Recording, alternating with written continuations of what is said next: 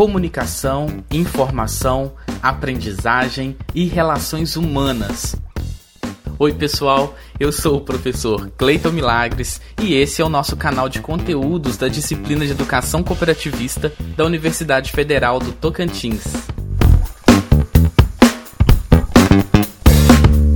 E olha que novidade boa no podcast de hoje nós vamos contar com a participação especial da Jeane Ferreira, que além de uma profissional muito competente no cenário nacional e que tem levado e debatido sobre o cooperativismo brasileiro até fora do país, é uma parceira e amiga cooperativista que eu tenho o privilégio de sempre poder contar com ela desde o período da graduação, quando estudávamos juntos na Universidade Federal de Viçosa.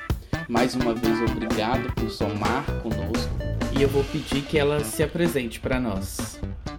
Olá, professor Cleiton e alunos da Universidade Federal do Tocantins. Aqui é Jeane Ferreira, eu sou gerente de desenvolvimento humano em cooperativas do Sistema OCB. Sou graduada em gestão de cooperativas pela Universidade Federal de Viçosa, onde eu tive o prazer de conhecer aí o professor Cleiton, a professora Renata e outros professores aí da Federal do Tocantins. É, além disso, eu sou pós-graduada em gestão de projetos e em gestão de negócios. Atuo aí na área de desenvolvimento de soluções para cooperativas há mais de 10 anos e é um prazer estar com vocês hoje para falar um pouco da experiência do sistema OCB em relação à educação e treinamento, principalmente nesse momento de pandemia. Muito obrigada pelo convite. Jane, a pandemia ela nos colocou à prova de que o universo online é um caminho para educação, treinamento e desenvolvimento do potencial humano.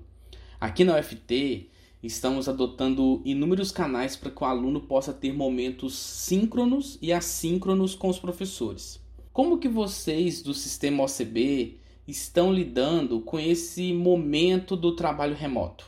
Bom, que a pandemia pegou todos de surpresa, isso não é novidade para ninguém, né?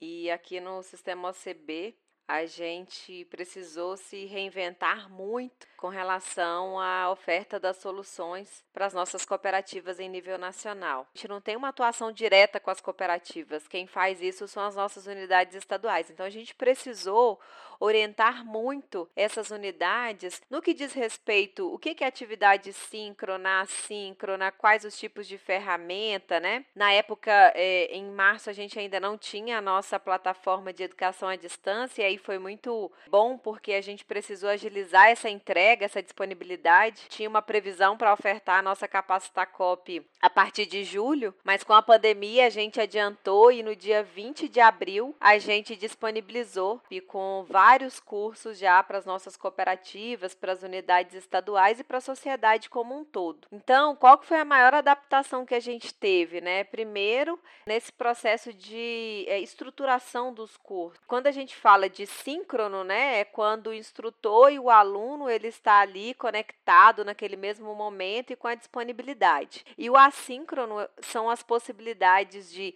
gravações, de podcasts e de outros tipos de cursos também para que a gente disponibilize aí para os nossos beneficiários e eles acessem de acordo com a sua disponibilidade, né?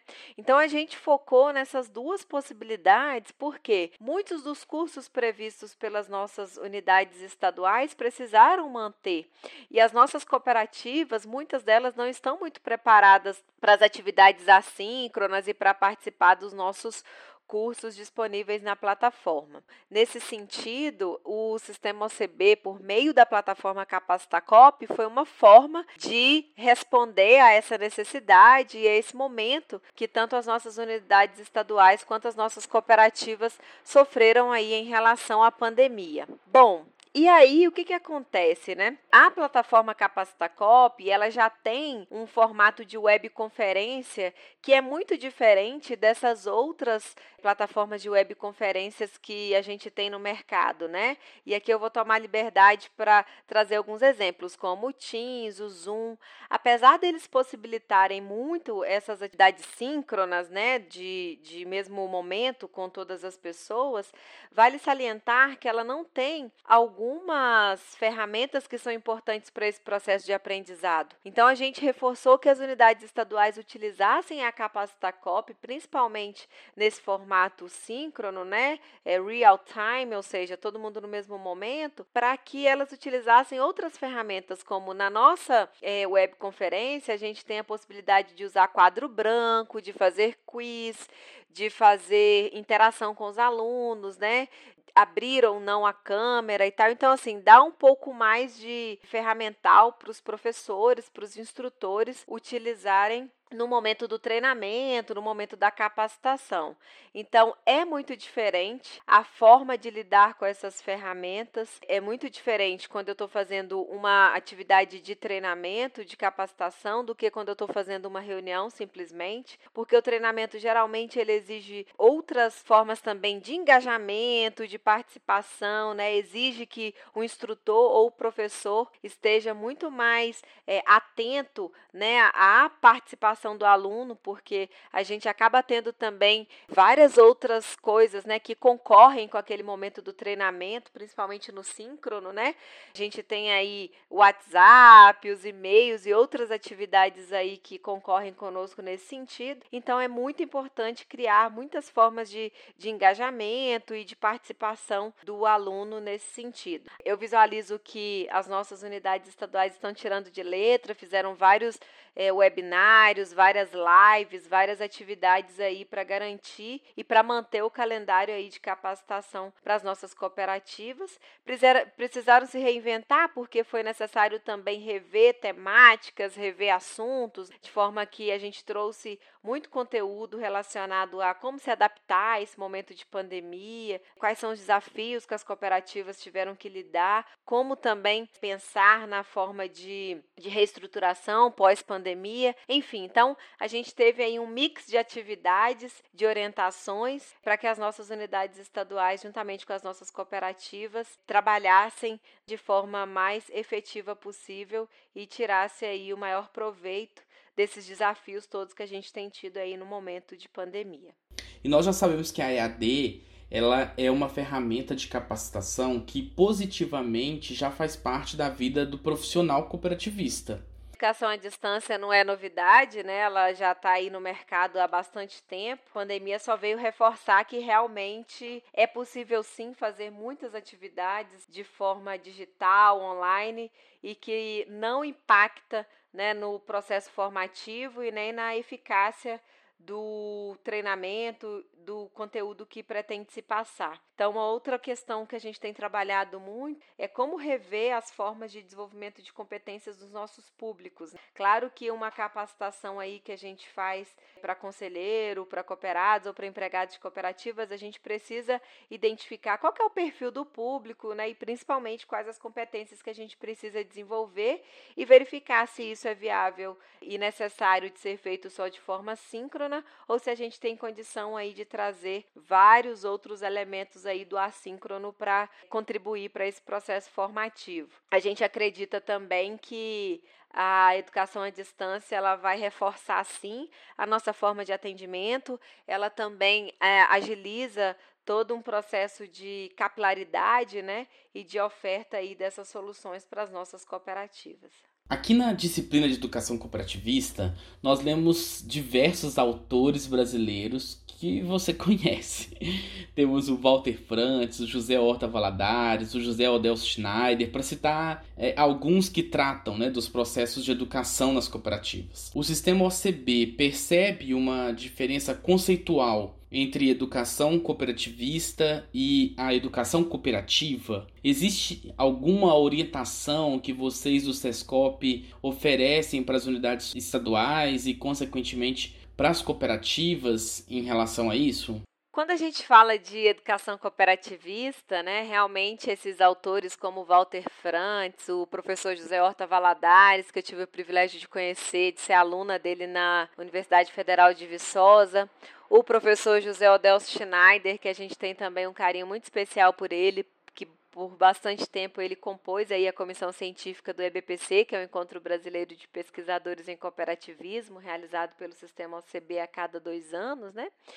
São sim referências aí nesses conceitos e a gente bebe muito na fonte deles aí quando a gente trabalha essa questão conceitual. E o sistema OCB tem um zelo muito grande por isso, principalmente quando a gente trata esse processo aqui de desenvolvimento e de oferta de soluções para as nossas cooperativas. A gente precisa ter realmente uma base aí que embasa e que norteia aí todos os nossos conteúdos e as nossas atividades aqui. Então, sim, nós temos um documento que chama Glossário do Sistema OCB, que tem vários conceitos lá. Dentre eles, a gente trabalha as questões de educação cooperativa, educação cooperativista, cultura da cooperação e cultura cooperativista. A gente sentiu a necessidade de desenvolver esse documento ao perceber divergência de entendimentos aí pelas unidades estaduais, pelas cooperativas, né? E a gente teve um ganho muito significativo porque a gente conseguiu alinhar esse entendimento aí em relação a várias questões, e cultura da cooperação e cultura cooperativista era uma delas. Então, como falar de educação cooperativa ou educação cooperativista sem falar né, de cultura da cooperação e cultura cooperativista? Então, a gente trouxe aí vários elementos, é, esses autores foram base aí também para a gente chegar nesses conceitos, e é, chegamos aí numa definição bem interessante aí para trabalhar em nível nacional.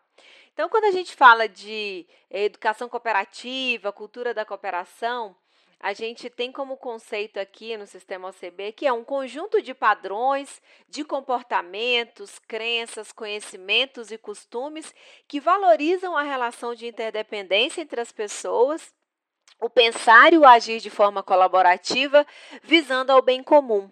Então, a gente entende que quando a gente fala de cultura da cooperação, apesar do sistema OCB ser responsável né, por isso, ter uma, uma responsabilidade mesmo em termos de, de levar a cultura da cooperação para a sociedade, a gente entende que isso pode ser feito por várias outras instituições, por várias outras empresas, muitas delas, inclusive, têm né, a cooperação como valor como princípio e trabalha muito isso na sua estratégia de negócio e na sua atuação com a sociedade. Mas o que nos diferencia de fato dessas instituições é realmente a cultura cooperativista, a educação cooperativista. Aí sim, isso é core, isso é necessidade, isso é responsabilidade primordial do sistema OCB e do SESCOP, né, que é o responsável aí por toda essa parte de treinamento e de capacitação aí de oferta de soluções para as nossas cooperativas. Então, quando eu falo de educação cooperativista e de cultura cooperativista, eu estou falando de um processo contínuo de desenvolvimento humano, onde as atividades devem considerar os valores e princípios do cooperativismo e o desenvolvimento de competências específicas para as cooperativas. O objetivo da cultura cooperativista e da educação cooperativista é promover o desenvolvimento dos seus cooperados, dirigentes, conselheiros e funcionários e, como consequência, a gestão econômica e social das cooperativas. Então, notem que o grande diferencial é justamente levar é, o que reforça a atuação cooperativista, os princípios, os valores, o foco nos cooperados, nos empregados das cooperativas.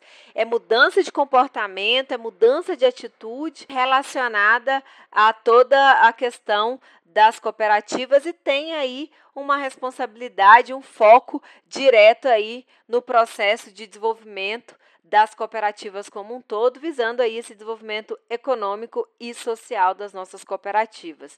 Então, isso é o que difere para a gente a cultura cooperativista da cultura da cooperação e, consequentemente, a educação cooperativista da educação cooperativa. E sobre essa cultura cooperativista e cultura da cooperação, Gianni, o sistema OCB ele tem programas que são direcionados nessas linhas com suas especificidades, não é isso? A gente tem vários programas aqui que trabalham essas questões, né? O carro-chefe aqui, quando a gente fala de cultura da cooperação, é o Cooper Jovem, que é um projeto que a gente desenvolve nas escolas, principalmente nas escolas públicas, né?